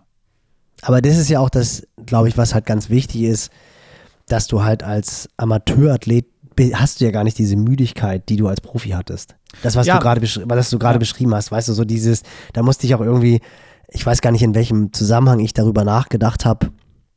Ach genau, ich habe mit Basti, wir haben irgendwie, Pia ist Rad gefahren, genau, Pia ist die Strecke abgefahren. Und dann habe ich Basti irgendwie geschrieben, hier, wie sieht's aus? Seid ihr gut angekommen? Wie gefällt's dir? Und dann hat er gesagt, ja, ich gehe gerade in Ort. So, und das ist ja das, kein Profiathlet bewegt sich auch nur ein Meter mehr, als er muss. Also du wohnst irgendwie 500 Meter vom Kona Aquatic Center entfernt und fährst mit dem Auto dahin. Das ist jetzt ökologisch, darf man das nicht sagen, aber ich glaube, jeder Profiathlet unterschreibt das, dass du so wenig wie möglich dich bewegen willst, weil du halt einfach so eine permanente Grundmüdigkeit hast. Und das hast du ja nachher auch gemerkt, dass du halt wirklich zu faul bist oder zu müde bist E-Mails zu beantworten oder ja, das war auch das, was mich, ja, ja, das, das, das, so, das trifft super. Machst, machst ein Video, nee, ich habe jetzt keinen Bock, ich muss nachher nochmal laufen gehen und bin jetzt schon vier Stunden im Regen Rad gefahren, ich habe jetzt keinen Bock, ein Video zu machen, ich will jetzt irgendwie nochmal eine halbe Stunde pennen, dann will ich die Einheit vorbereiten und ich habe keinen Bock aufs Video. Und in diesem Zustand bist du ja als Amateurathlet optimalerweise nicht. Also mhm. natürlich bist du auch irgendwie müde, weil du hast den ganzen anderen Stress, jobmäßig, familienmäßig, keine Ahnung, was für Verpflichtungen noch alles auf einen einprasseln. Aber diese Trainingsmüdigkeit, die hast du ja eigentlich nicht. Also es geht ja darum, dass du eigentlich mehr oder weniger in jede Einheit nicht frisch reingehst, aber mit so einer, mit so einer gesunden Energie reingehst. Und natürlich, natürlich hast du es im Winter, dass du platt bist und dass du keinen Bock hast und dass du überhaupt keine Lust hast, den Wecker auf 5.30 Uhr zu stellen, weil du um 6 Uhr, wie du sagst, halt schon laufen willst. Aber wenn du dann losläufst, hast du halt eine andere Frische hm. als du sie das hast. Ist nicht die dritte du, Einheit am Tag. Genau, das meine ich damit. Genau. Und das macht halt einen riesengroßen Unterschied. Und wenn es dann drauf ankommt, wenn du diesen Zustand erreichen willst, dass du irgendwann im müden Zustand mal laufen gehst, was du natürlich machen musst, weil im Ironman geht es nur darum, müde zu laufen, irgendwie die letzten 20, 30 Kilometer noch durchzuhalten. Das musst du natürlich irgendwann auch mal im Training probieren, aber dann ist es halt im Sommer und dann ist es ja auch wieder was anderes. Und dann hast du als Amateur halt auch keine Ahnung, keine Schwimmeinheit mehr drauf und hast zwei Tage Erholung drauf, damit bevor es dann wieder losgeht. So. Also ich glaube, das ist schon auch, ich glaube, du hast ganz gut gemerkt, was viele unterschätzen, gerade so sehr gute Amateurathleten, das hat, hört man ja immer wieder, ja, hätte ich Profibedingungen, dann wäre ich ja auch so schnell wie die. Ja. Und immer erstmal machen, immer erstmal sehen, was dazugehört von dem ganzen ja. wirtschaftlichen Druck, der dahinter steht. Da brauchen wir gar nicht drüber zu reden. Das haben wir schon oft gesagt. Mittlerweile auch das ganze Insta-Game. Also es geht nicht nur ums Training, aber alleine Woche für Woche für Woche diese 30 Stunden pro Woche zu trainieren, da muss man schon echt für gemacht sein. Und das fand ich eigentlich auch, auch aus Trainersicht wirklich eins der die coolsten Erkenntnisse eigentlich, dass du, und du hast es ja auch schon relativ schnell, was heißt schnell gemerkt, aber du hast es ja selber gesagt, so ab März. Ja, ist ja schnell. Guck mal, es war August, sind wir eigentlich wirklich angefangen und richtig hochgegangen mit dem Volumen, sag ich mal, sind wir ab November, Dezember, eher, eher ab Dezember und dann im März habe ich schon gemerkt, oder ja, Anfang, Anfang Mitte März so, huh, Puh. Genau, also das Camp, das Camp mit Bocky und Frommi, das war so der Knackpunkt. Da, genau. hast du so, da hast du auch gemerkt, einfach wie die zwei Jungs ticken, wie die halt auch quasi dann auch fürs Drumherum brennen und dass es halt wirklich Arbeit ist. Und da hast du halt einfach gemerkt, ey, das, dafür bin ich nicht gemacht. So, und du ja, hast es ja da trotzdem fehlt mir der Spaß. ja, aber es ist, es ist auch eine coole Erkenntnis. Also muss man ja auch ganz ehrlich sagen. Also und Nick Stangenbock, der Lifestyle-Triathlet. Ja, aber ist doch, ist doch auch ein, ist doch auch ein, ist doch auch ein sensationeller Lifestyle. Wo wir Absolut. dabei sind, wo wir dabei sind, hast du hast es wahrscheinlich noch nicht geschafft, weil ich habe es dir gestern erst relativ spät geschickt. Das war ja ganz cool. Ich bin so seit ein paar Tagen jetzt äh, angeschlagen und habe dann auch wirklich mal ein bisschen auf dem Sofa abgehangen und habe gestern das neue Video von Sam Laidlow gesehen. Du ja, hast, hast du mir empfohlen, habe ich noch nicht geguckt. Guckt euch das an. Also ich war ja wirklich kein großer Sam Laidlow-Fan, aber ich muss sagen, meine Meinung hat sich echt verändert. Also A, finde ich super gemacht. Also wirklich richtig, richtig cool umgesetzt, weil es nicht nur um ihn geht, sondern weil es um die Family geht, weil es irgendwie um Trainer geht, Trainer, die ihn in seiner Kindheit begleitet haben, die ihn in der Jugend begleitet haben, um Buddies geht, Trainingskollegen geht. Natürlich ist es irgendwie schon krass, die haben halt deutlich vor Nizza damit angefangen, dass er dann dieses Rennen gewonnen hat. Aber richtig gut gemacht. Also wirklich, und auch ohne das jetzt irgendwie werten zu wollen, ich habe ganz oft gedacht, da waren so Punkte bei, die hätte ich mir total gerne bei Sebi gewünscht, weil seine, was seine Abschiedstournee anbelangt, die ja auch filmerisch total gut dokumentiert wurde, wo er auch sehr viele Einblicke gegeben hat. Und ich habe aber immer die ganze Zeit so gedacht, so, mh, hm, irgendwie kickt mich das nicht so richtig. Und als ich jetzt die Documentary gesehen habe von, von Sam Laidlow, habe ich gedacht, das ist genau das, was irgendwie bei Sebi mir persönlich gefehlt hat, so alte Wegstreiter vor die Kamera zu holen, Lubosch irgendwie zu hören. Wie war das, als sie dann 14 endlich den Heiligen Gral auf Hawaii geschafft haben und Hawaii gewonnen haben, Mitstreiter zu hören. Und das ist wirklich richtig cool gemacht. Also ich will nicht zu viel wegnehmen, aber ist auch gerade jetzt so als Einstimmung irgendwie nochmal auf Hawaii. Also wer die Zeit hat vor Samstag, vielleicht Samstag tagsüber, sich das nochmal anzuschauen, richtig, richtig gut gemacht und auch wirklich ein krasser Typ. Also wirklich Grenzgänger auch, auch wie die Family dahinter steht. Äh, cool, cool, richtig, richtig gutes Ding. Wie lange ist das? Stunde Rolleneinheit? Ja, über eine Stunde. Ist eine, wirklich eine Stunde fünf oder so. Also. Ja, aber es passt ja. Stunde Rolleneinheit und noch kurz sitzen bleiben. Ausschwitzen. Ja, genau. Also wirklich, wirklich äh, absolute Empfehlung. Sehr, sehr, sehr stark gemacht. Und natürlich auch durch das Rennen, man bekommt dann auch dieses Rennen nochmal irgendwie äh, mit einem anderen Blick, also wie das für ihn auch gewesen sein muss, da wirklich vor dieser Home Crowd das letzte Mal die, die 10 Kilometer out and back zurückzurennen und sowas alles und auch so ein Patrick Lange dann im Nacken zu haben, wo du genau weißt, ey, wenn ich auch nur ein Zeichen von Schwäche zeige, dann beißt der Kerl zu. Also das war, war schon wirklich, ja, super, super gut gemacht. Auch coole Bilder, also wirklich, wirklich stark. Kann ich, kann ich nur empfehlen. Finde ich gut. Nils, wir müssen noch mal kurz zurückkommen äh, nach der Empfehlung zum Ironman Hawaii und noch mal abgeben unsere Tipps, bevor wir das vergessen. Ja, nee, das ist, aber, ist ja klar. Das bevor ist ja. Ne, das, also, das ist, bevor uns das durchgeht, müssen wir schon noch sagen, wer schießt das Ding ab. Soll ich anfangen? Fang du, an. Du hast, so einen, du hast so einen fragenden Gesichtsausdruck und kratzt dir an der Stirn. Also, du bist, du bist dir noch nicht ganz sicher, wen du tippen wirst. Ah, das ist, aber das ist ja das Coole an Hawaii irgendwie, dass es einfach, äh, oder was heißt Hawaii? In Nizza war es ja genau das Gleiche, dass es tatsächlich immer anders kommt, als man denkt. Das ist halt einfach diese Faszination Ironman. Ja. Also, pass auf, ich fange an. Anne schießt ab nach der Performance in Singapur. Also ich sag, Anne, die hat auf dem Rad nochmal so einen Sprung gemacht. Ähm, Anne Haug auf 1, Lucy Charles auf 2, Chelsea Sodero auf 3. Okay. Ich tippe.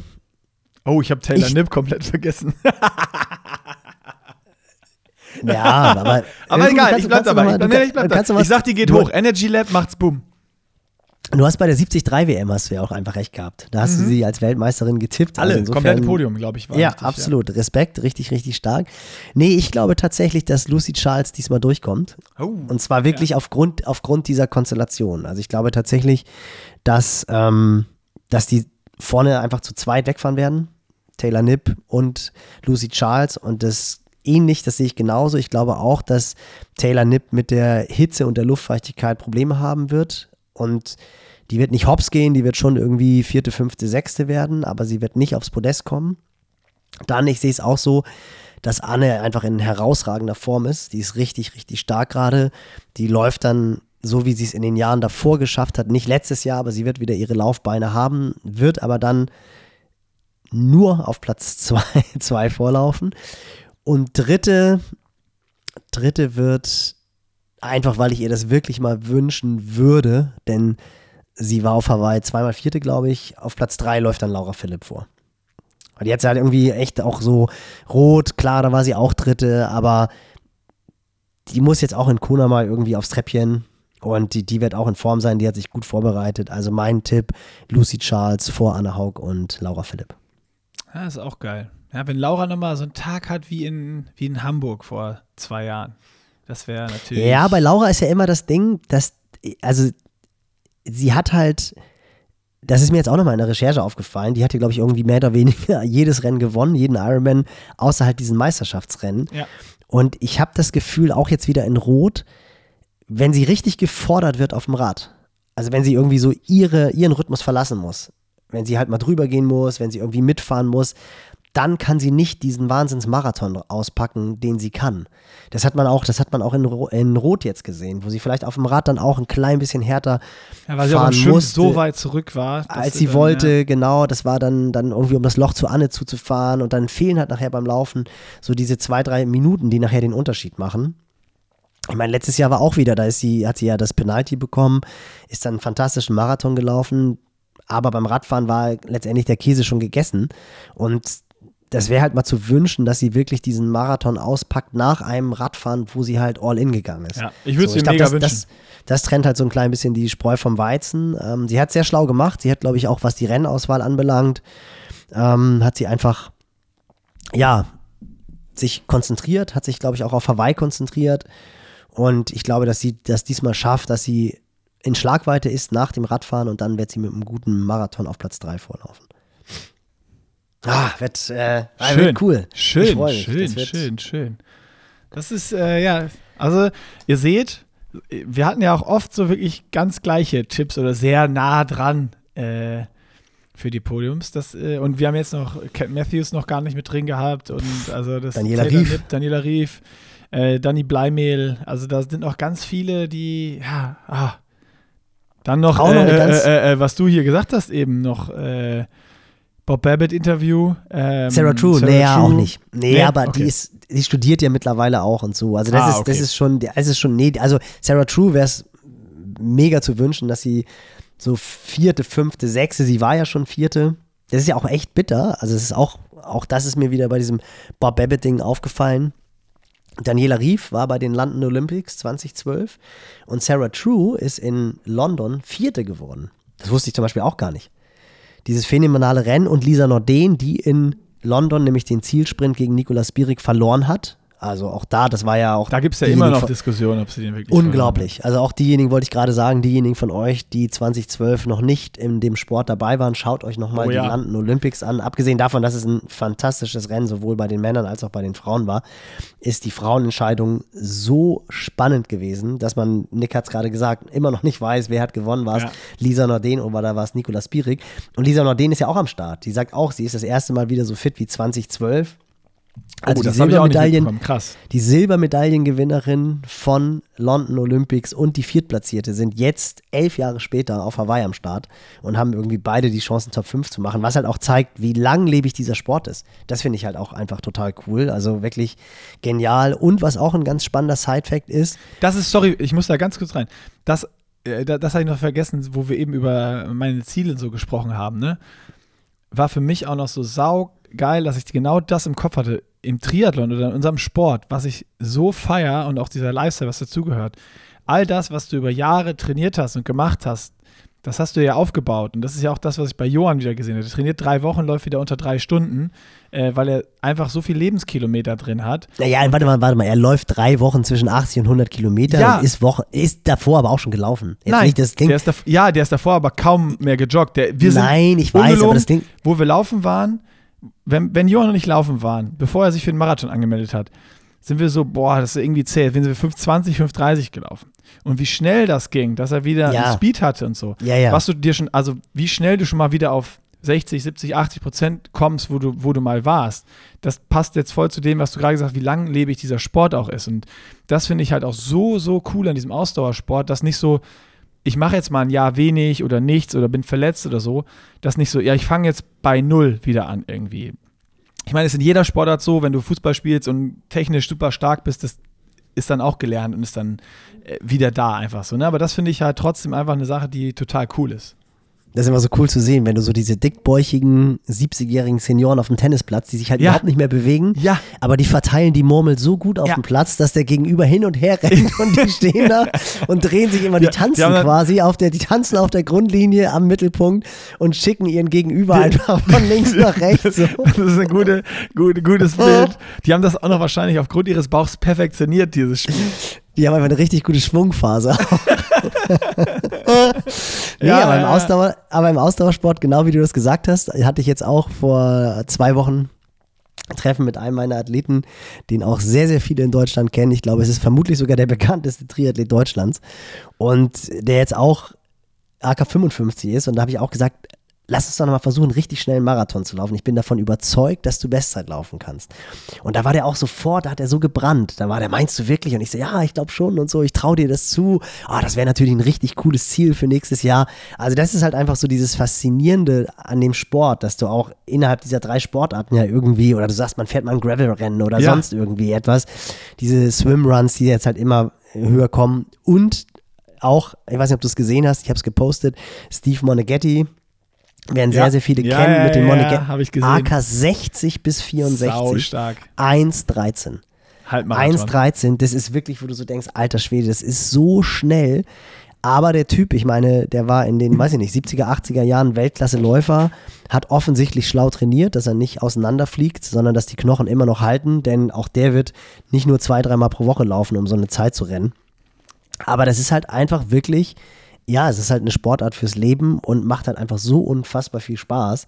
Und ja, hast du, hast du gut gesagt. Also, und das ist jetzt, wie gesagt, in Kona. Ähm, zwei der Mädels, die in den Top 4 bei den London Olympics waren, starten elf Jahre später beim Ironman auf Hawaii und haben halt Wahnsinn. immer noch die Chance, Top 5 zu machen. Das finde ich echt, echt sehr, sehr, sehr cool. Und was auch noch eine ganz interessante Side-Note ist für Samstag, für morgen, Deutschland ist bei den Profifrauen die zweitstärkste Nation. Wir haben tatsächlich sieben Starterinnen am Start. Das fand ich, fand ich extrem, äh, extrem gut und finde ich auch unbedingt nochmal erwähnenswert, weil halt einfach, wir reden jetzt immer irgendwie von Anne, von Laura, dann hast du auch gesagt, Dani Bleimehl würde auch gerne wieder in die Top 10 kommen, hat sie mit Sicherheit auch drauf. Aber wir dürfen auf gar keinen Fall auch irgendwie die anderen vergessen. Svenja Tös, die mit Sicherheit auch, wenn die einen richtig, richtig guten Tag hat und wenn die ihre Laufstärke auspackt, auch da wieder deine Theorie, die muss versuchen beim Schwimmen dabei zu sein. Aber Ja. auch da hat sie sich verbessert. Aber das ist auch eine, der traue ich so einen neunten, zehnten Platz, traue ich der auch zu. Das kann, das kann auch passieren. Das gleiche mit Laura Dann- Zimmermann. Laura Zimmermann genau zum zweiten Mal am Start, dann Laura Jansen, die ja wirklich ein tolles Debüt hatte in Frankfurt und auch in Frankfurt qualifiziert. Das freut mich als Hamburger natürlich besonders. Leonie Konschalla, für die das Ganze halt einfach ein super, super Abenteuer ist.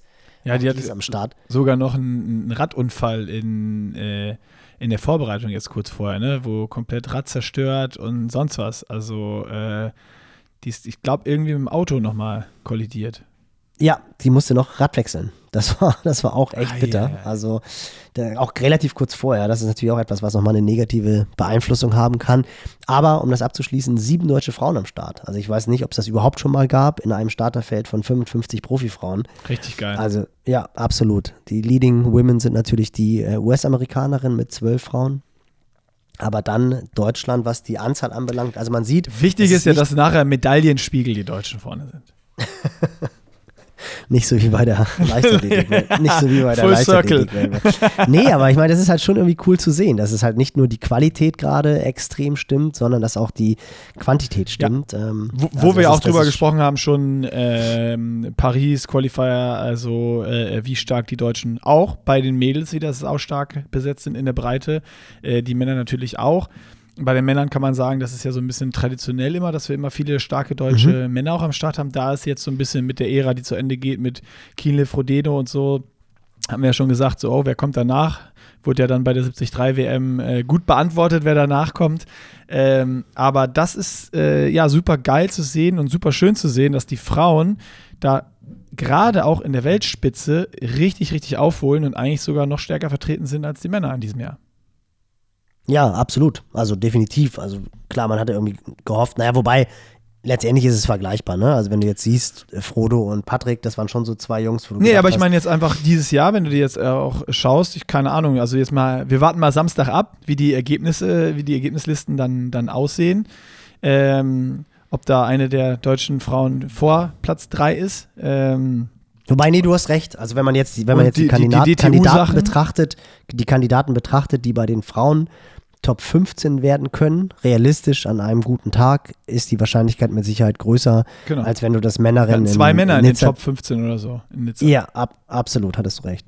Ja, ja, das stimmt. Oder nee, Top einer, 20. Ich weiß nur Patrick. Nicht, genau, mal gucken. Nur Patrick, genau. Ja, ja, ja, nee, da hast du recht, also das stimmt. Und also bei, wenn, den, bei den Kurzdistanz-Mädels ja das Gleiche. Also direkt Paris dann die, also ne, viel schneller qualifiziert, die Mädels eine viel höhere Dichte noch, noch da. Also äh, ja, schon schöne, schöne Entwicklung. Da bin ich auch mal echt sehr gespannt, um mal ganz kurz nicht nur einen Ausblick auf jetzt Samstag zu werfen, auf das Ironman-Rennen, sondern auch auf die Zukunft. Wen Willst du jetzt nach Paris? Achso, ich dachte schon.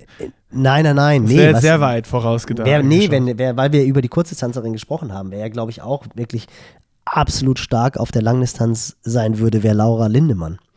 Weil die ja diese unglaublich starke Schwimm- und Radkombi hat. Also der, und der kann ich mir vorstellen, auch so von der Größe her und von der Power her, wenn du die richtig aufs Rad setzt, ist es, glaube ich, eine, die auch richtig, richtig stark fahren kann. Und die dann natürlich auch beim Laufen, so was ihr, ich glaube, so dieser, dieser aller, aller, allerletzte Kick, der fehlt ihr, glaube ich, auf der olympischen Distanz, wobei sie es jetzt ja auch oh, oft ja. gezeigt hat. Die war jetzt aber auch nochmal wieder richtig Ja, ja, ja, sag ich ja, sag ich ja, Paris sag ich ja. waren einfach ein Nein, Brett. Pui. Brauchen wir, brauchen wir gar nicht drüber zu reden, sag ich ja gerade. Also das war jetzt ja auch, habe ich ja selber gemerkt, was ich da gerade verzappt, was ich da so verzapft. Schön. Aber ich glaube, wenn die auf die längeren Distanzen wechselt, ja. und du hast es ja gesagt, sie hat ja dieses Jahr den Wechsel von Ron Schmidt zu zu äh, Dan Laurent gemacht und der weiß, wie das geht. Also das wäre wär super, super interessant. Ähm, das wäre auch nochmal so, ein, so eine Lady, die würde ich sehr, sehr gerne mal auf den längeren Strecken sehen, gerade auch Ironman. Also ich glaube, ja, das wäre auch absolut. so eine, die hat absolut das Gesamtpaket an der Hand. Ähm, weiß man ja nicht, ich meine, sie war jetzt auch schon in Tokio bei den Olympischen Spielen dabei. Paris mit Sicherheit große Ziel, die Medaillen oder eine Medaille anzugreifen. Ähm, bei Sarah True, deswegen komme ich halt auch ein bisschen darauf. Da war das halt auch so, dass sie, wie gesagt, in London Vierte war. Dann hatte sie vier Jahre halt einfach diese, dieses Ziel, eine Medaille zu gewinnen, hat darüber hinaus auch so ein bisschen den Spaß verloren. Also hat erzählt, in Rio de Janeiro ging es ja wirklich nur noch um die Medaille. Und als es dann nicht geklappt hat, hat sie gesagt, okay, jetzt habe ich einfach Bock, äh, auf die Langdistanz zu gehen. Ich wollte so. gerade exakt ins gleiche Thema noch reingehen. Sorry, dass ich da gerade einmal unterbrochen habe. Ähm, ich, man, man, sieht ja manchmal auch so, wenn man sich denkt, oh, die Kurzdistanzathlet oder der Kurzdistanzathlet, den nochmal zu sehen. Aber wir haben da ja auch mit Simon Henseleit drüber gesprochen. Olympia ist halt schon, wenn du die Chance hast, einfach das, das viel geilere Ziel und das viel größere. Aber oftmals ist ja dann auch so die Frage, okay, wie lange jagst du diesem Traum hinterher?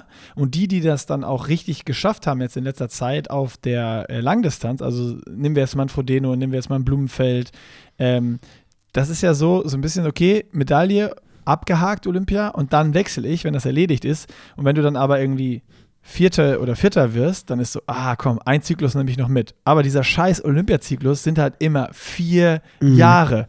So, und wie dann in vier Jahren das aussieht, beziehungsweise wenn du dann wechseln willst in fünf Jahren, ob du dann überhaupt noch so Bock hast auf den Sport und dafür so brennst, das, das, das steht ja auf einem ganz anderen Blatt Papier. Ähm, das finde ich immer so spannend, dass ja auch dieses, Vielleicht sehen wir Laura ja auch nie auf einer Langdistanz, weil. Nee, das kann ne, sein. Also es kann Klar, sein, vielleicht absolut. ist ja die, die macht dies ja die Medaille oder schießt vielleicht sogar ab und sagt dann, boah, geil, jetzt, jetzt gehe ich irgendwie Hawaii oder was auch immer und macht es dann. Oder äh, wird irgendwie vierte, fünfte, sagt, ja, nee, komm noch ein Zyklus und vielleicht ist danach auch Schluss oder sowas. Das finde ich immer so mega interessant und äh, ja, wir können, wir können nur orakeln. Ja, super spannend. Also und vor allem auch, was man halt auch immer nie vergessen darf, das ist ja auch immer der Hochleistungssport ist halt einfach sehr, sehr schwer planbar. Und das merkt man halt auch immer. Es kann irgendwie eine Verletzung sein, es kann ein Sturz sein, man will das Ganze immer nicht hoffen. Aber wie viele Athleten hast du tatsächlich schon gehabt, wo man ganz klar war, ah, die werden jetzt einfach, die schaffen den Sprung in die Weltklasse oder das ist der nächste deutsche Medaillenkandidat. Und dann schaffen sie es halt einfach nicht, weil sie halt dauerverletzt sind oder weil sie halt diese letzten 5% dann halt doch nicht umlegen. Deswegen ich, fand ich das auch ich, sehr. Die, die da nicht dafür gemacht sind. die einfach dafür nicht gemacht sind.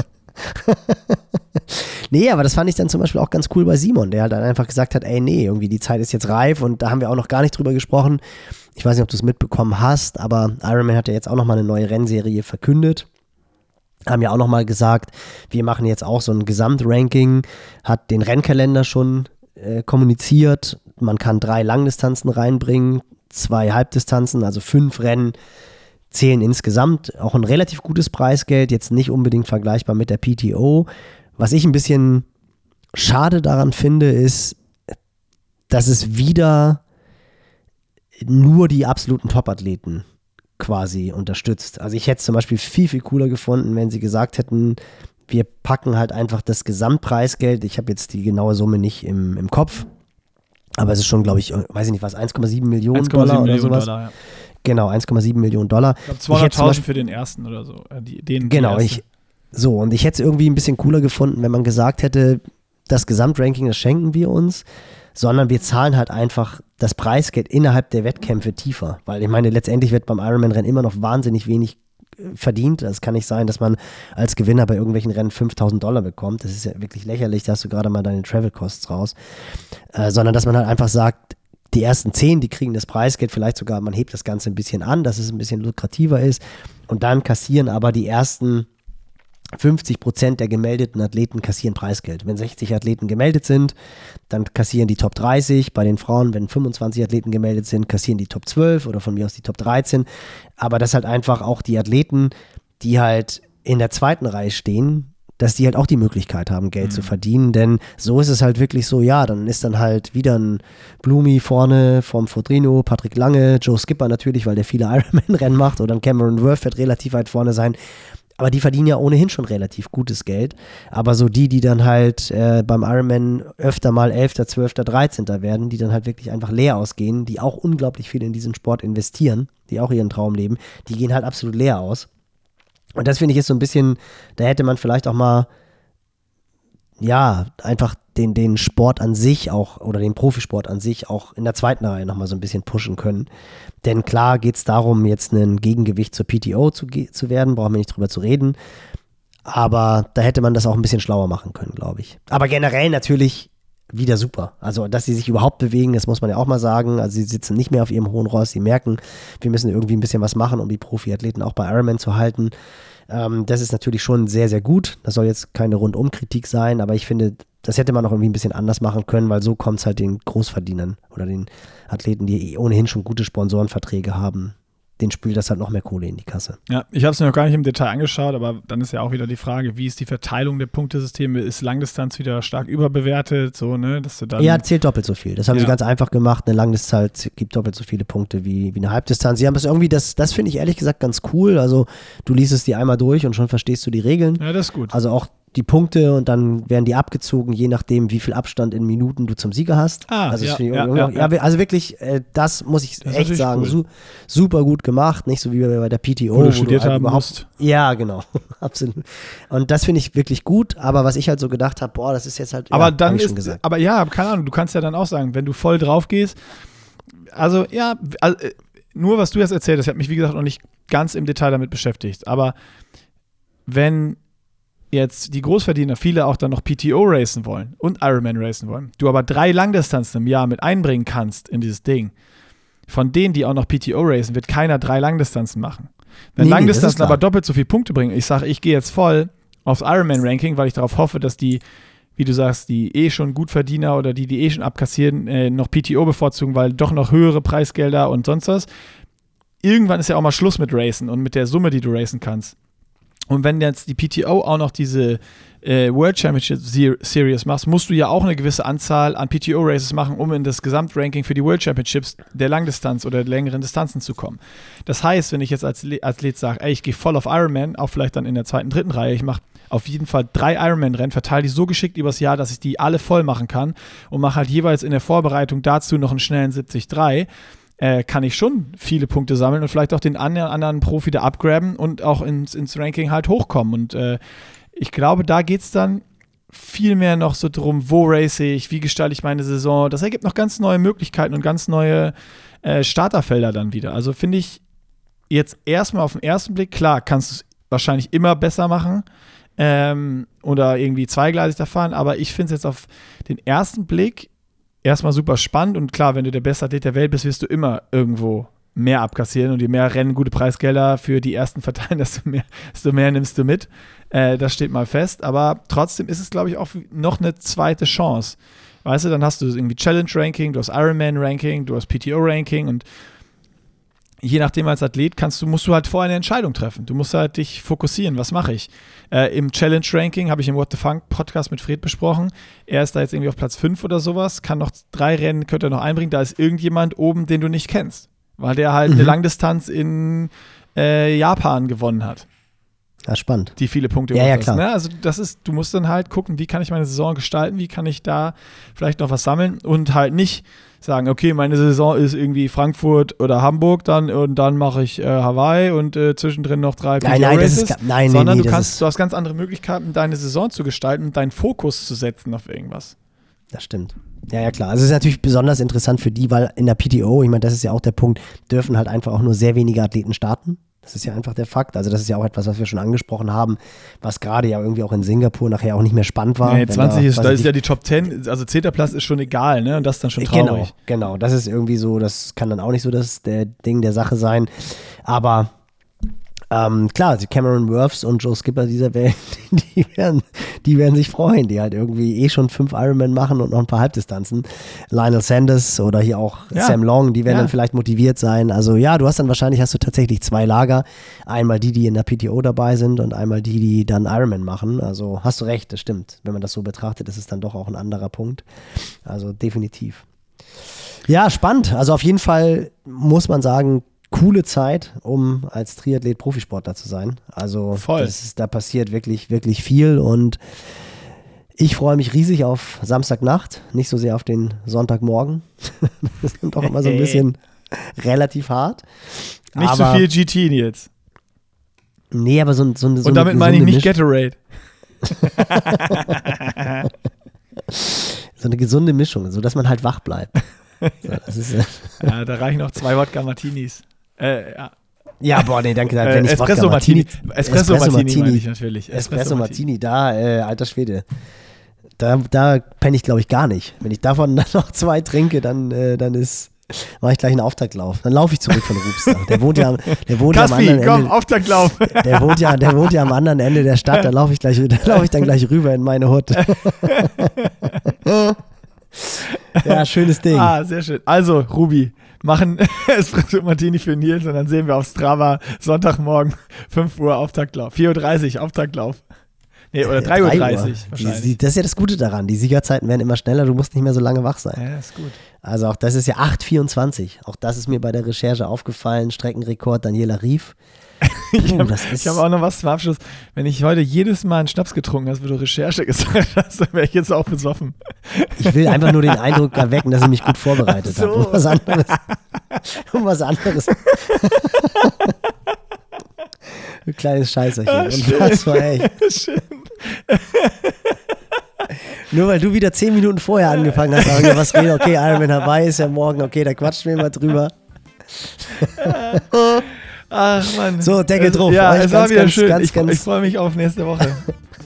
Und mal gucken, gucken ob es dann schon die Info gibt, was ich, was ich so vorhabe nächstes Jahr. Hast du auch schon angekündigt. Montag kommt, Montag kommt das Race Announcement raus. so, tschüss. Schönes, schönes Wochenende und viel Spaß beim Ironman Hawaii gucken. Es wird ein Fest. Stimmt, das von mir auch noch.